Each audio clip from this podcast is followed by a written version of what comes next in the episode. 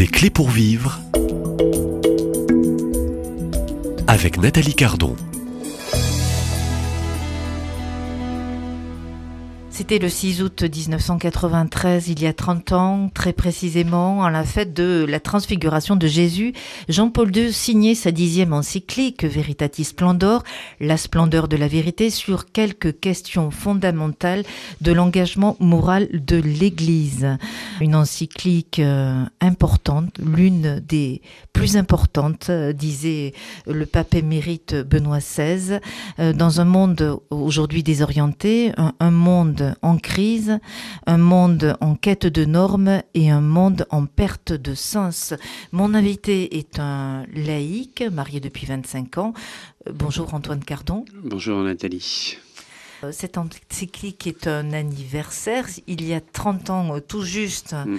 vous aviez 20 ans, donc vous étiez jeune homme, peut-être le jeune homme riche de cette euh, euh, parabole que l'on retrouve dans l'Évangile, mais dont euh, Jean-Paul II aussi introduit et qui est un peu tout le fil conducteur de cette encyclique de Veritatis Splendor. Alors, première question pour introduire cette série, pour, je dirais, souffler les 30 bougies de cette grande encyclique. Comment avez-vous vous-même découvert Veritatis Splendor? Je suis le jeune humoriste de l'évangile, c'est bien dit. Oui, c'est un peu ça. En fait, euh, ça soulevait. Euh, j'étais tiraillé par d'énormes questions, par la, rencontre du Christ et puis le sens de la foi et de la vie chrétienne. Et c'est vrai que la Veritatis Splendor est venu à point nommé. Alors, il m'a attiré, premièrement, parce qu'il parlait du jeune homme riche qui, rassemble cette question. et de la loi, de la grâce, de la vie spirituelle, la vie mystique, on pourrait dire. Et bah, faut dire que dans l'Église, on manquait un petit peu de, de réponse claire par rapport à ça. Veritatis Splendor euh, est une réponse claire. C'est vraiment. je remercie Saint Jean-Paul II parce que c'est vraiment la, la parole d'un père qui ose nous dire la vérité, la radicalité de l'Évangile. Ça fait peur, c'est et en même temps, euh, il ose et il nous montre le chemin. Voilà. Alors pourquoi vous êtes si attaché, je dis bien si attaché à cette encyclique, puisque tous les ans, euh, je crois, depuis 30 ans, euh, vous relisez cette encyclique Mais. le... Sur Jésus, c'est pas facile. Ça faut un certain courage. Et pour avoir ce courage, quelquefois, on a besoin. Euh, enfin, c'est pas quelquefois, on a besoin des autres, on a besoin du Père, on a besoin de l'Église qui nous vas-y mon petit gars, n'aie pas peur. Fonce. On a besoin d'entendre ces paroles-là. Et c'est vrai que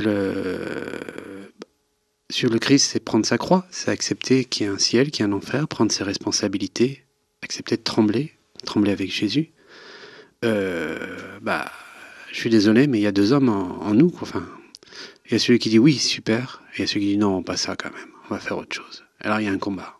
Il y a un combat entre les deux. Et il ben, faut pas que ce soit le vieil homme qui gagne.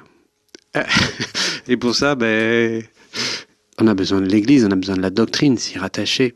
Et Veritatis Splendor, euh, je dirais, euh, c'est l'encyclique de la morale, c'est l'encyclique des, encycliques, comme il le dit lui-même. Enfin, c'est une synthèse de toute la doctrine depuis toujours. Enfin, on parle des saints, des docteurs de l'Église, des, des pères de l'Église, de l'Évangile lui-même. Jean-Paul II, dans cette encyclique, reprend beaucoup les, des paroles euh, saignantes du Christ, enfin, prendre sa croix, le suivre, euh, qui, ne, se renonce pas euh, et ne prend pas sa croix, ne peut pas être mon disciple. Enfin, il y a un ensemble de... Cette radicalité est vraiment mise en valeur. Alors, et en même temps, bah, c'est assez rassurant parce que ça ça permet d'avoir confiance pour prendre le chemin. Et notre vieil homme, il en prend à chaque fois un coup. Et comme il est là, il est bien présent euh, tous les ans, j'ai besoin un peu de, le recadrer. Euh, alors en relisant, euh, je dirais, vous êtes donc la bonne personne, le bon laïc pour, je dirais, fêter ces 30 ans de cette encyclique. Vous me disiez que dans cette lecture tous les ans de l'encyclique, pour vous, c'était un antidote contre le relativisme et contre les hérésies. Après, aujourd'hui, dans l'Église, je suis désolé, mais on prêche un évangile sans la croix, c'est évacué. Enfin, la notion de la grâce, euh, elle est évacuée. Qu'est-ce que. être chrétien, c'est quoi? C'est je peux pas y arriver, je compte sur toi Seigneur, et je vais faire des efforts, non pas pour y arriver par mes propres forces, mais je vais faire des efforts pour te laisser faire, voilà, dans le sens de la grâce. Je laisse la grâce faire, et moi, c'est ça. Ça, c'est la vie chrétienne. S'il n'y a, pas, a pas ça, il n'y a pas de vie chrétienne, c'est le monde. Voilà. Alors c'est un combat, c'est un combat à l'envers du monde. Euh, c'est pas, c'est pas évident. Et, pour ça, aujourd'hui dans l'Église, je suis désolé, mais on nous annonce un évangile. Euh, on a enlevé la croix du Christ, quoi. On a réinterprété, c'est pas ça. Et on ne parle pas de ça. On ne dit pas ça. Alors, ben on a besoin de voir les erreurs. On a besoin de voir ces erreurs en nous aussi, euh, d'avoir confiance, mais on a besoin aussi de pouvoir identifier les erreurs et les hérésies qui sont données. Et Veritatis Pandor, pour ça, en est une, et c'est une majeure. Et pourquoi? Parce qu'elle elle touche le, problème euh, de toute hérésie au cœur de, elle va au cœur de, l'essence de la foi chrétienne. J'allais dire, au départ, tout est hérésie euh, et le pélagianisme, c'est un problème avec la grâce.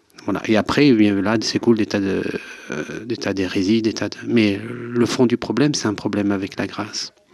Et Jean-Paul II, dans cette encyclique, il va à ce cœur-là. Il rappelle toute la tradition de l'Église. Et, donc, en même temps, il, déracine toute hérésie, quoi. Tout, ce qu'on peut entendre de plus ou moins farfelu, bah, si on va au cœur, euh, elle n'existe plus. en tout cas, nous, on est armés pour euh, ne pas nous, nous laisser euh, distraire. Oui. on devient armé pour ça.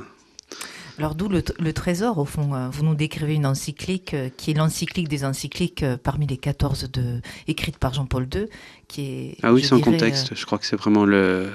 Parce qu'elle touche... C'est le trésor de, je dirais, de laisser, je dirais, à, l'Église catholique hein, et tous ceux qui se reconnaissent comme catholiques. Oui, mais je, elle, elle, a un rappel de ce qu'est l'Évangile, de ce qu'est la foi chrétienne. de sa radicalité et de la radicalité. Voilà, elle ramène la, radicalité de l'évangile, de, de, ce qu'il en est. Elle nous donne justement donc de pouvoir euh, le choisir, quoi. Enfin, c'est oui, c'est fondamental. Il l'a fait juste après le, le, catéchisme de l'Église catholique pour qu'on soit bien armé pour la lire aussi et la comprendre. Et, euh, et l'encyclique qui a suivi après, c'est sur la foi et la raison qui vient compléter finalement cette encyclique. Alors, euh, dernière question euh, de ces premières minutes euh, de, série. nous consacrons donc, et où je conseille, j'en profite pour conseiller aux auditeurs qui ne connaissent pas cette encyclique, et eh bien de découvrir en ce 30e anniversaire Veritatis Splendor, la splendeur de la vérité. Dernière question pour vous. pourquoi lire cette encyclique aujourd'hui? Dans ce troisième millénaire, hein, dans un temps euh, hein, où le monde est en crise, la société est en crise et l'Église, institution aussi, est en crise Eh bien, enfin, on y a peut-être répondu un peu. Pour celui qui veut être fidèle et suivre Jésus, bah, d'être armé intellectuellement aussi et d'avoir des bonnes paroles pour ne euh, pas se laisser euh, avoir par les erreurs. Donc d'être armé.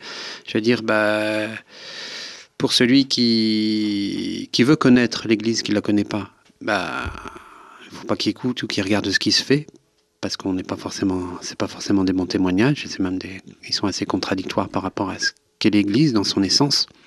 Donc, lire Veritatis Splendor, ça nous met au cœur du, du problème de ce qu'est la foi et l'identité chrétienne, qui est, euh, bah, pour résumer, Veritatis Splendor, c'est on doit aimer, en effet, pour aimer, être libre, c'est de pouvoir aimer. Aimer d'une manière naturelle euh, l'amour humain, mais en effet pour vivre d'infini. La vie mystique, enfin, vivre, de Dieu, la grâce. Voilà. Alors pour vivre de la grâce, bah, il faut vivre les commandements. Voilà, ça c'est le point d'achoppement.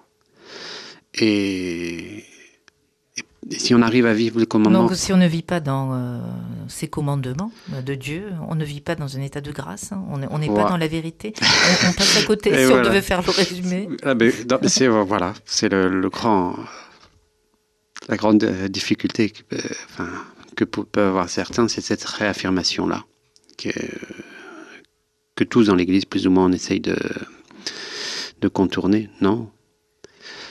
Si on vit de la grâce, Dieu nous donne la force de vivre les commandements. Au moins les, actes intrinsèquement mauvais. Et maintenant, il n'y a pas de. Et si on vit pas de la grâce, ben on aura quelques difficultés effectivement à les vivre. On en reparlera. Alors on a, je dirais, quelques jours, et merci de votre intervention euh, aujourd'hui, Antenne Cardon, euh, euh, l'invité de cette série. Et puis, donc, je redis, découvrez en ce 30e anniversaire cette encyclique, hein, La splendeur de la vérité de Saint Jean-Paul II, béatifié Jean-Paul II, canonisé, canonisé, s'il vous plaît. Canonisé, merci de me corriger, c'était le 27 avril 2014. Je vous donne rendez-vous demain, ici même, à la même heure. Et merci. À demain, Nathalie.